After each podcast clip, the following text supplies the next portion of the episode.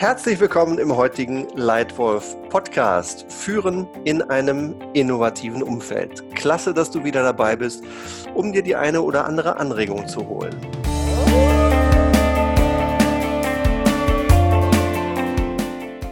Ich freue mich heute mit Lars Heppner, einen Gesprächspartner, einen spannenden Gesprächspartner zu interviewen, der sich intensiv beschäftigt hat mit dem Thema Business Management und Entrepreneurship und der intensiv forscht zum Thema Entwicklung einer Innovationsorganisation für die Anforderungen der Industrie 4.0.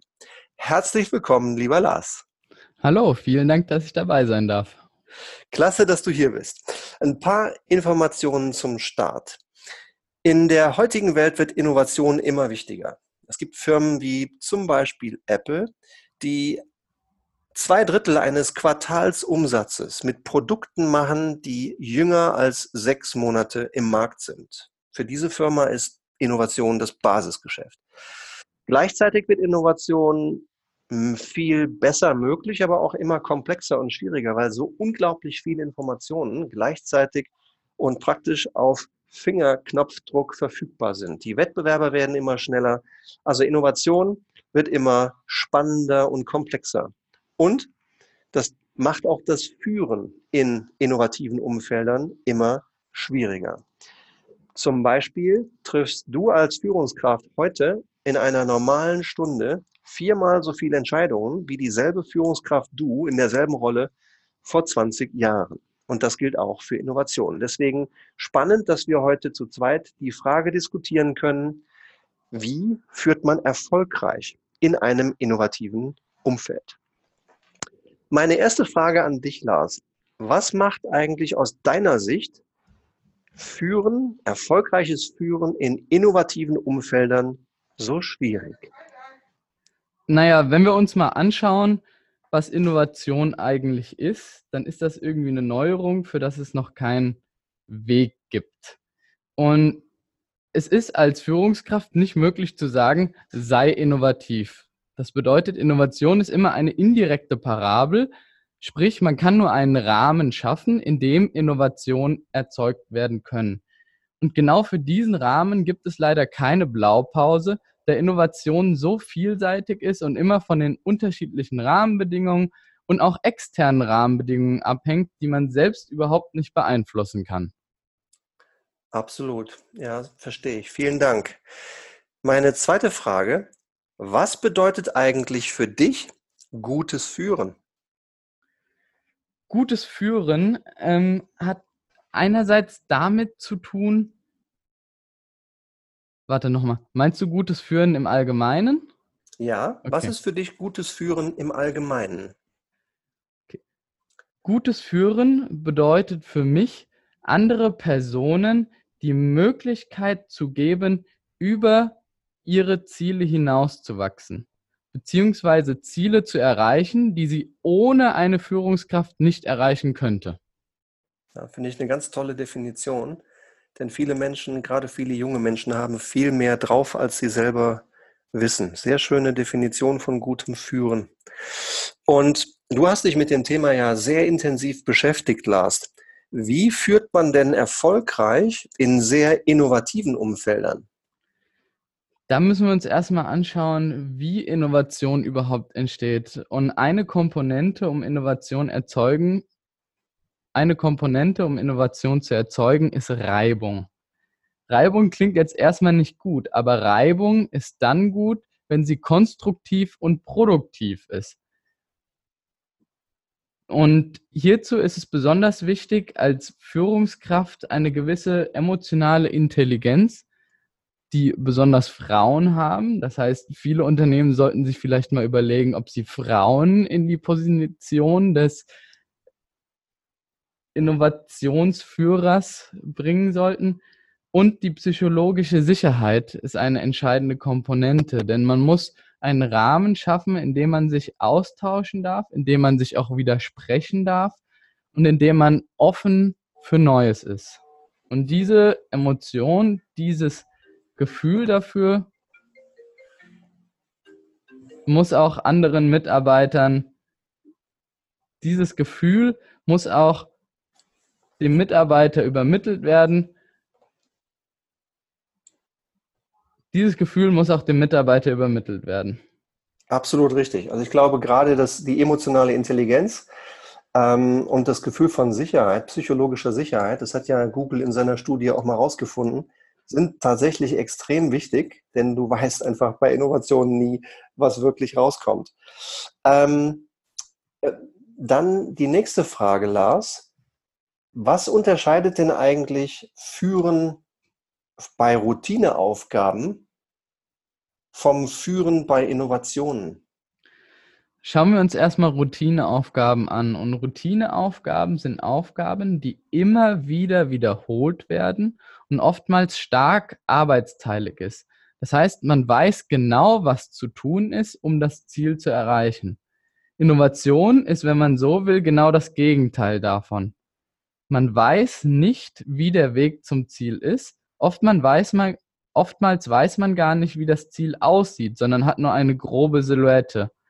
Und genau das macht den Unterschied zwischen Routineaufgaben und Innovationsaufgaben. Das bedeutet, bei Routineaufgaben ist tatsächlich Kontrolle und Überprüfung eigentlich eine Maßnahme, die oftmals von Führungskräften ergriffen wird, um das Ziel zu erreichen. Bei Innovation scheitert man damit komplett, weil man ja gar nicht weiß, was kontrolliert werden soll, sondern man muss eher die Möglichkeit geben, sich offen einen Weg, man muss eher die Möglichkeit geben, dem Mitarbeiter die Lösung selbst zu suchen, ihn zu ermutigen, sich selbst zu organisieren und das Ziel selbst zu identifizieren. Ja. Und wenn du mal zusammenfasst für dich, was du in, dein, in deiner Arbeit gelernt hast, in Praktika gelernt hast, im Studium gelernt hast, was du siehst, ähm, was sind nach deiner Meinung die wichtigsten Faktoren, die man sicherstellen muss, damit man in sehr innovativen Umfeldern erfolgreich führt? Dabei ist es ganz wichtig, ein Bild der Zukunft zu haben und auch den Markt zu verstehen. Und der Markt der Zukunft ist geprägt durch eine hohe Dynamik, durch eine hohe Schnelligkeit, durch Komplexität, durch Individualisierung, Globalisierung und Automatisierung. Und genau auf diese Komponenten gilt es als Führungskraft eine Antwort zu finden, beziehungsweise den Mitarbeiter die Möglichkeit zu geben, sich in diesem Umfeld zurechtzufinden. Ja, Absolut. Alles genau die Faktoren, die dazu führen, dass diese Welt so viel schneller geworden ist. Ich glaube, du hast sie wirklich auf den Punkt getroffen. Ganz herzlichen Dank, äh, lieber Lars. Ich würde gerne noch zwei, drei Erfahrungen aus meiner Karriere äh, mal vorstellen und dann auch nochmal deine Meinung dazu, deine Perspektive dazu erfragen, Lars. Ähm, also meine Erfahrung zum Thema Innovation, meine eigene Berufserfahrung kommt aus 25 Jahren in großen Unternehmen, ne, in, in, der Konsumgüterindustrie, in, äh, in der Telekommunikation und im Biermarkt. Hm, in diesen großen Unternehmen, die fünf- oder sechsstellige Mitarbeiteranzahlen haben, wird oft sehr gründlich vorgegangen, ist meine Erfahrung, im Einklang mit einer klaren Strategie. Allerdings, man ist ein bisschen langsam gewesen. Es gab eine gewisse Angst vor Risiko und vor Fehlern. Und ich glaube, die Führungsherausforderung dort, in diesen großen Unternehmen, besteht darin, einfach schneller zu werden. Ähm, während umgekehrt in Startups, in kleinen Unternehmen, und ich war mal vier Jahre lang Aufsichtsrat in einem rein online basierten Startup und habe als Berater drei Startup Scale-up-Unternehmen äh, in Berlin begleiten dürfen zu strategischen Fragen, zu Führungsfragen und habe mit den CEOs nochmal zu diesem Thema gesprochen im Vorfeld, Lars und habe die gefragt, wie seht ihr das denn eigentlich?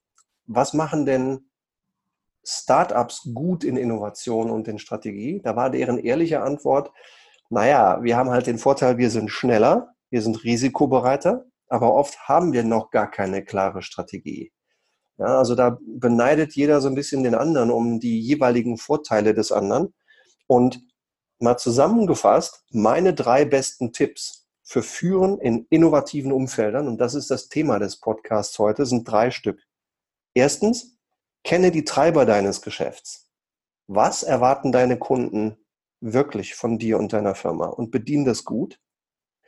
Zweitens, fail fast, learn fast. Ja, ähm, ich glaube, dass das einer der Gründe ist, warum zum Beispiel Amazon so erfolgreich ist am Markt. Sie testen viel. Vieles von ihren Tests klappt nicht. Manche klappen gar nicht. Manche klappen und sie lernen schnell. Und drittens, etabliere eine positive Fehlerkultur. Wenn gut getestet und viel gelernt wird, dann gibt es gar keine Fehler. Dann gibt es eigentlich nur Erfolg und Erfahrung. Und diesen Mindset etablieren mehr und mehr Kunden. Ich freue mich, dass gerade letzte Woche eine Führungskraft aus einem von uns betreuten Unternehmen mir am Telefon sagte, Stefan, wir haben ja mit dir an Innovationskultur, an Business Case Kultur gearbeitet und sie verbessert. Und wir haben jetzt im letzten Innovationsmeeting zum ersten Mal eine Innovation, obwohl sie schon weit entwickelt war, noch gestoppt. Wir haben eine No-Go-Entscheidung getroffen. Und klar, das kostet Schmerzen. Wir haben viel Geld und viel Zeit investiert, um sie bis hierhin zu bringen, aber wir haben gesehen, sie wird nicht so gut funktionieren, dass es sich lohnt. Wir haben eine No-Go-Entscheidung getroffen und ich merke langsam, die Leute werden etwas bequemer damit, klar Nein zu sagen, ohne dabei das Gefühl zu haben, versagt zu haben. Denn das haben sie nicht. Sie haben gelernt, sie haben eine Innovation weit getrieben und haben dann gut informiert Stopp gesagt. Das wären meine drei Tipps. Kenne die Treiber deines Geschäftes. Zweitens, fail fast, learn fast. Und drittens, etabliere eine positive Fehlerkultur. Wie passt das zu deiner Perspektive, Lars? Ich muss dir da, ich stimme dir da voll und ganz zu. Insbesondere bin ich verblüfft von dem Unternehmen, das eine Innovation abgebrochen hat, denn die haben es verstanden. Innovation ist Praxis, Innovation muss ausgeführt werden. Und das Schlimmste ist eigentlich, Innovationen nicht durchzuführen, weil auch durch gescheiterte Innovationen entsteht ein Lerneffekt. Natürlich hat das Kosten verursacht, aber gegebenenfalls werden diese Kosten durch weitere Innovationsprojekte, die man dann deutlich schneller und deutlich besser absolvieren kann, kompensiert.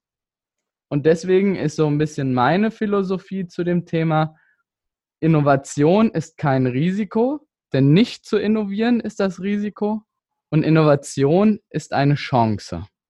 Ja, finde ich genial. Ganz herzlichen Dank für deine Perspektive.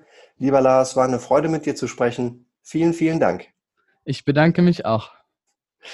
Ja, liebe Leitwolf Podcast-Hörer, lieber Leitwolf Podcast-Abonnent, äh, möchtest du vielleicht Beratung haben, wie du in deiner Firma die Führungskultur und die Innovationskultur etablierst, die du willst? Möchtest du Unterstützung bei der wirksamen Umsetzung eurer Strategie? Möchtest du vielleicht dein eigenes Team stärken und zu mehr Leistung und noch mehr Motivation führen? Oder möchtest du einfach deine eigene Führungsfähigkeit noch weiter verbessern und zum Beispiel Mitarbeitern mit anhaltenden Leistungsproblemen helfen, besser zu werden? Zu all diesen Themen habe ich Ideen und Lösungen für dich.